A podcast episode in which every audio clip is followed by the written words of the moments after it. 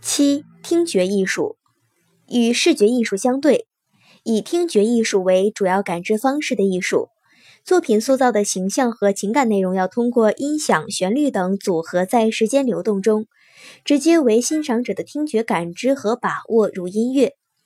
音乐一门听觉艺术，这是音乐区别于美术、文学等其他艺术的基本特征，也是体现音乐艺术特殊性的基础。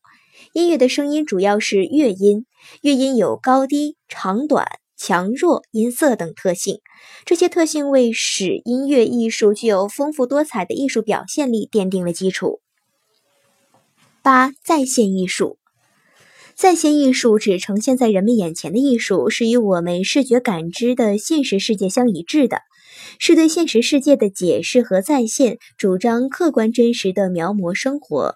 作品里应该有现实生活物象的真实塑造。它主要包括绘画、雕塑、戏剧、影视等。绘画即运用线条、色彩和形体，在二维空间中塑造形象。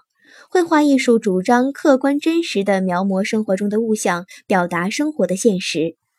雕塑是静态的再现艺术，通过物质性的实体在三维空间中塑造形象。摄影以真实优美的造型再现现实，反映现实生活，纪实性是其审美特征。